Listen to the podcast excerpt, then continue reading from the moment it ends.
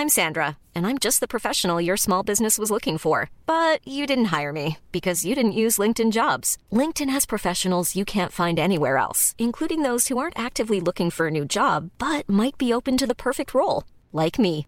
In a given month, over 70% of LinkedIn users don't visit other leading job sites. So if you're not looking on LinkedIn, you'll miss out on great candidates like Sandra. Start hiring professionals like a professional. Post your free job on linkedin.com/people today.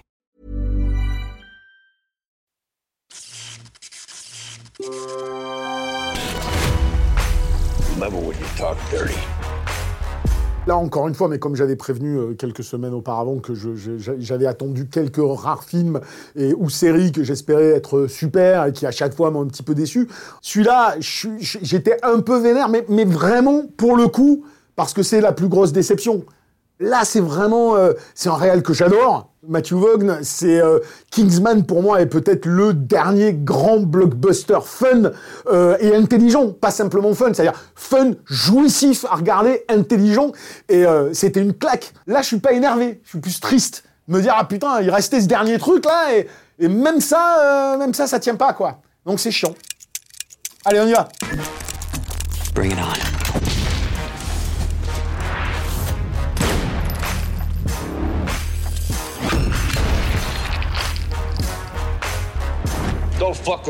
Salut, c'est Yannick Dan et aujourd'hui j'avais envie de revenir sur le What the fuck Kingsman de Matthew Vaughn, troisième opus d'une saga de plus en plus déconcertante qui prend un plaisir malin ou totalement inconscient, c'est au choix, à détruire son sens et ses fondements quand elle s'était pourtant initiée comme une écharde jouissive, intelligente et hautement subversive, plantée violemment dans le pied du blockbuster mondialiste et décérébré.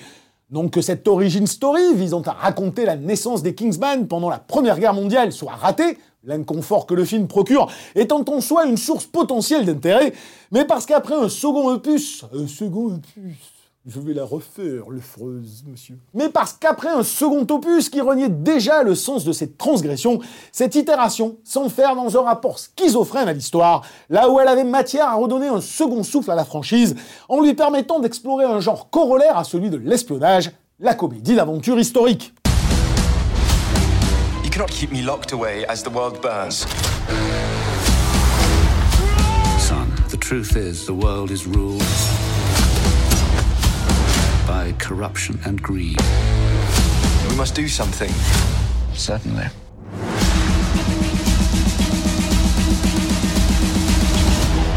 We are the first independent intelligence agency. Refined but brutal. Civilized but merciless.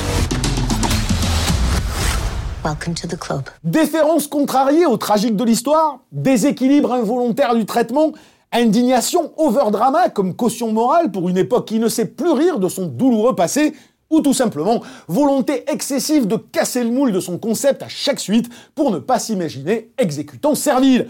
Franchement, j'en sais foutre rien. Les raisons qui font de ce Kingsman un blockbuster aussi creux que déstabilisant, et pourtant émaillé ça et là de séquences très réussies, sont sans doute multiples, mais le constat est implacable. Ce n'est plus un Kingsman, en tout cas plus le délire de sale revisitant un genre qui s'était lui-même enfermé dans la constipation, avec une subversion débridée qui au final portait en elle toute la contestation de notre monde et de ses idéologies préfabriquées. Si tu fais une suite, t'as quand même un, socle qui, euh, qui doit être là, la, quintessence de ton truc. C'est ça qui me gêne le plus. C'est-à-dire qu'en fait, tu regardes ce Kingsman et il y a un apparat quelque part de Kingsman. Il y a l'apparat de Kingsman, mais il n'y a plus la quintessence de ce qui, de ce qui faisait un Kingsman. C'est plus problématique que quelqu'un qui va être capable de garder la quintessence et de te casser complètement visuellement pour te faire une autre proposition. On pourrait trouver ça génial. Et quelque part, c'est ce que je suggère quand je dis il avait matière à faire une comédie d'aventure.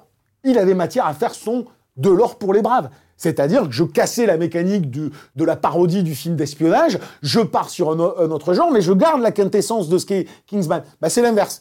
C'est l'inverse qu'il fait en fait. Et il perd, la substantifique moelle, ça fait longtemps que je l'ai pas dit. Déjà, le second opus peinait à retrouver cette brillante alchimie entre la maîtrise des codes détournés et le sens éminemment politique de leur détournement.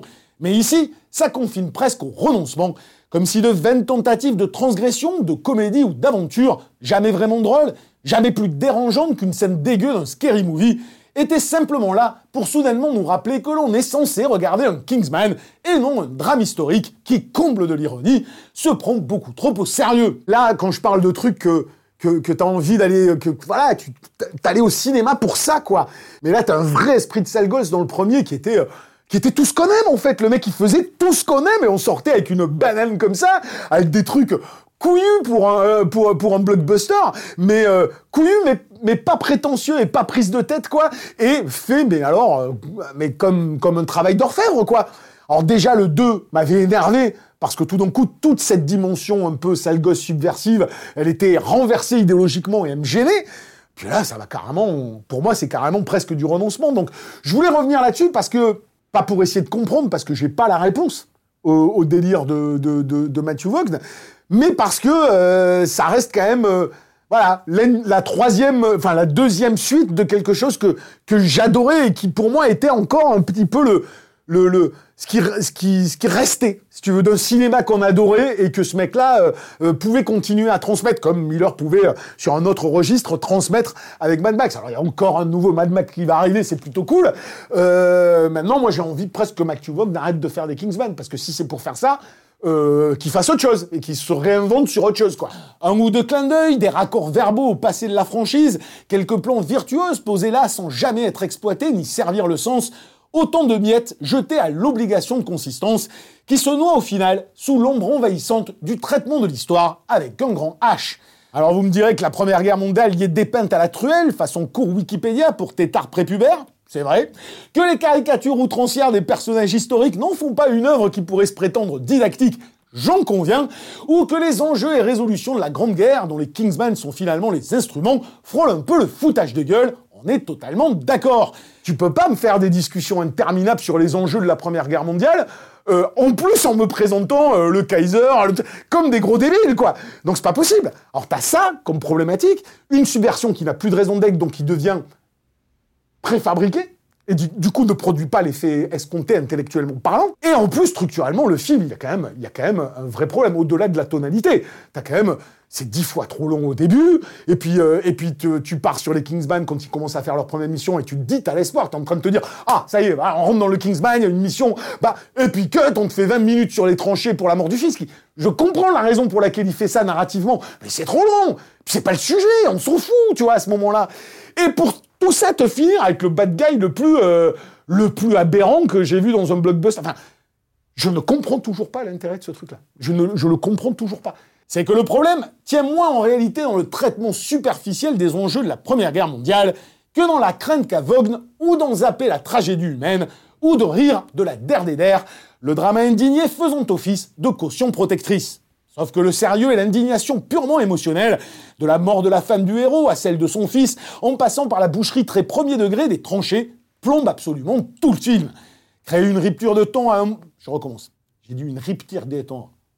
C'est mon côté boulette qui revient un peu trop souvent, hein, Il y a un truc dans ce film qui, en fait, t'interdit de, t'interdit de, de, de, kiffer, en fait. Ou alors tu kiffes avec trop de retard sur, sur la scène censée te faire kiffer. Parce que tout le problème, il est là. Est-ce qu'il ne veut pas dire que les scènes sérieuses ne sont pas bien foutus. C'est tu vois, c'est pas. Ah la scène des tranchées, la scène des tranchées, elle est bien. La scène des tranchées, elle est super. Et puis il ose même cette espèce d'héroïsme au premier degré euh, euh, du mec qui revient. Enfin, tu vois, t'as à la limite t'as l'impression de, de voir le, le Gibson là tout d'un coup avec, avec...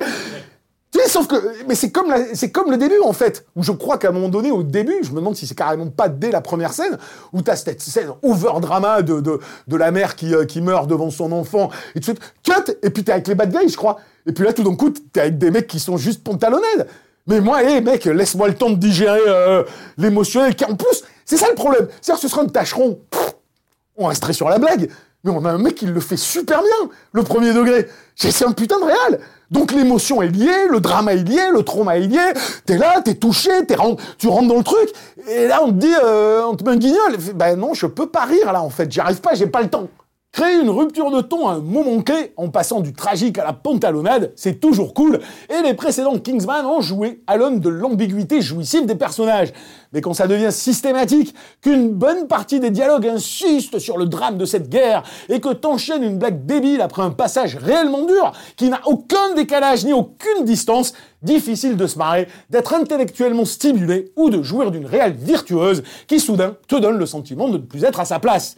Ou alors, il fallait faire un vrai film de guerre, ce que Vogue aurait peut-être dû réfléchir à faire, hein, mais bon. Ça, plus, euh, euh, plus un autre élément qui est problématique, c'est que, euh, que, du coup, la subversion, entre guillemets, prétendument être telle qu'elle, elle a plus de sens parce que tu ne subvertis pas l'histoire que tu racontes avec déférence. Donc du coup, quand je te dis du scary movie, parce que c'est ça. Alors elle est marrante la scène avec Rasputin, hein, elle est super bien filmée, la baston, il n'y a pas de souci.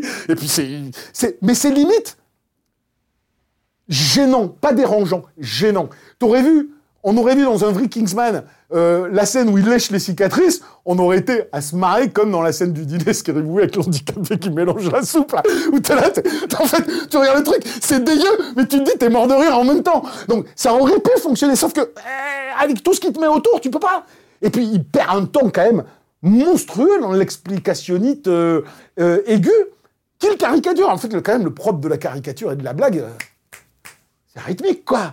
Revenir dans le passé, dans un cadre historique marquant, c'était pourtant l'occasion de renouer avec la comédie d'aventure façon De l'or pour les braves ou Les rois du désert, à savoir utiliser l'histoire comme toile de fond pour créer un contraste ironique entre réalité et fiction, réfléchir par son détournement au sens qu'elle porte aujourd'hui comme au mythe qu'elle a façonné, et surtout en rire putain, ce que ce monde n'est visiblement plus capable de faire aujourd'hui. Et à ce que je sache, les douze salopards ne s'excusaient pas de caricaturer son contexte, il évitait de parler de l'Holocauste parce que c'était pas son sujet. Or, on a l'impression que Vogue n'a voulu caricaturer sa guerre tout en l'expliquant sérieusement, ce qui est déjà schizophrène, et prétendre à un film fun en s'appuyant sur le tragique de l'histoire, ce qu'il est doublement. On peut éventuellement se dire que c'est ce jeu d'équilibriste qu'il recherchait, qui t'a poussé la rupture de ton dans ses ultimes retranchements, mais comme le drame est omniprésent et le décalage jamais vraiment fun, voire carrément pas drôle, on a l'impression de regarder deux films différents qui n'arrivent jamais à fusionner pour faire sens. Mais quand je dis schizophrène, c'est pas que le film, c'est je pense qu'il est totalement schizo, Vogue sur le, sur le truc. Parce qu'il y a des moments, euh, alors, tu vois, c'est là où je te dis, je sais pas si c'est de la déférence à l'histoire, je sais pas, c'est de dire, ah non, merde, on parle de la Première Guerre mondiale. Je sais pas déconner, c'est quoi la Première Guerre mondiale dans l'inconscient collectif des gens, au-delà des explications un peu neuneux qu'il fait sur les, causes de la Première Guerre, mais euh, c'est une boucherie, et tout le monde va te le dire, et c'est les tranchées, et c'est le truc. Donc, il se dit, bon, ben, ça, je dois être honnête vis-à-vis de l'histoire. Ben non, en fait, tu n'avais pas à être honnête, ce n'est pas le propos d'être honnête par rapport à l'histoire. C'est s'en servir parce qu'elle véhicule de manière fantasmatique, comme euh, mille films de, la Seconde Guerre mondiale bah, utilisent Hitler de manière complètement fantasmatique. Je ne vais même pas te les citer, on les connaît tous les films et qui jouent là-dessus, et, euh, et, ça pose de problème à personne en fait. Euh, on sait faire la part des choses. Et là, tu as envie de dire, bah, tu n'as pas fait la part des choses. Ou alors, tu avais un problème, c'est que tu kiffais tellement ton, ta première guerre mondiale que tu voulais vraiment faire un film de guerre. Mais là, dans ce cas-là, tu aurais dû le faire. Parce que un film de guerre tel qu'il traitait les tranchées, tel que sont traitées les scènes de drame, ça aurait été mortel, hein. Je pense qu'on serait tous sortis en étant oh, mortel, tu vois. Sauf que c'est un Kingsman, quoi. T'en arrives même à ce qui, à ce qui est la qualité de céréales qu'on a toujours, euh, euh, toujours valorisé, nous, de, de, cette consistance dans l'écriture, qui est de dire je mets un élément, je rejoue avec, je sais faire ça. Donc, et là, t'en arrives à te dire donc en fait, tu me fais tout un délire sur une putain de chèvre dont tu, tu, tu, coupes la corne et tout ça, juste pour euh, que le mec il se fait s'empaler. C'est ça ton truc? Et là, ça devient con, en fait. C'est même plus intelligent, c'est plus smart, c'est pas bien écrit, c'est con. Et ce bad guy écossais, alors, euh, j'ai regardé l'émission que vous aviez fait avec, euh, et je suis assez d'accord avec, euh, enfin, c'est pas une question d'être d'accord, c'est Julien parle de la question de l'Écosse, de l'Angleterre qui, lui a posé problème. Je suis même, sans aller jusque-là, sans aller jusque-là, quand, quand c'est ça ton bad guy et que tu le caches pendant tout le film, mais tu devrais savoir que tu vas être le mec le plus déceptif du monde, quoi, en fait, en faisant ça à tel point que le teasing ultime de Lénine et Hitler, censé promettre une suite délirante, devient carrément glauque. Bref, c'est le premier blockbuster de ma vie où j'ai l'impression qu'on nous demande de nous marrer tout en nous menaçant de nous taper sur les doigts si on osait le faire. Putain, c'est chaud quoi. Chaud, chaud, chaud. Bon, bref, il s'est bidé, il en fera pas d'autres. Euh, ou alors ils appelleront Len Wiseman ou euh, Will Terrier pour faire un, reboot, quoi. Et puis, euh, voilà, on verra ce que ça donne. Au moins, avec Will Terrier, t'auras des proutes. Être rigolo. Voilà la minute vieille dent sur Kingsman avec beaucoup beaucoup de retard, mais c'est pas très grave. C'est terminé. On se retrouve euh, la semaine prochaine. Mais alors là, je n'ai absolument pas décidé de ce que je vais faire. Euh, mais vu le néant cinématographique qui est un peu partout, on va peut-être aller euh, taper des trucs en vidéo. Ça pourra être toujours plus intéressant. Voilà. Allez, à la semaine prochaine. Ciao.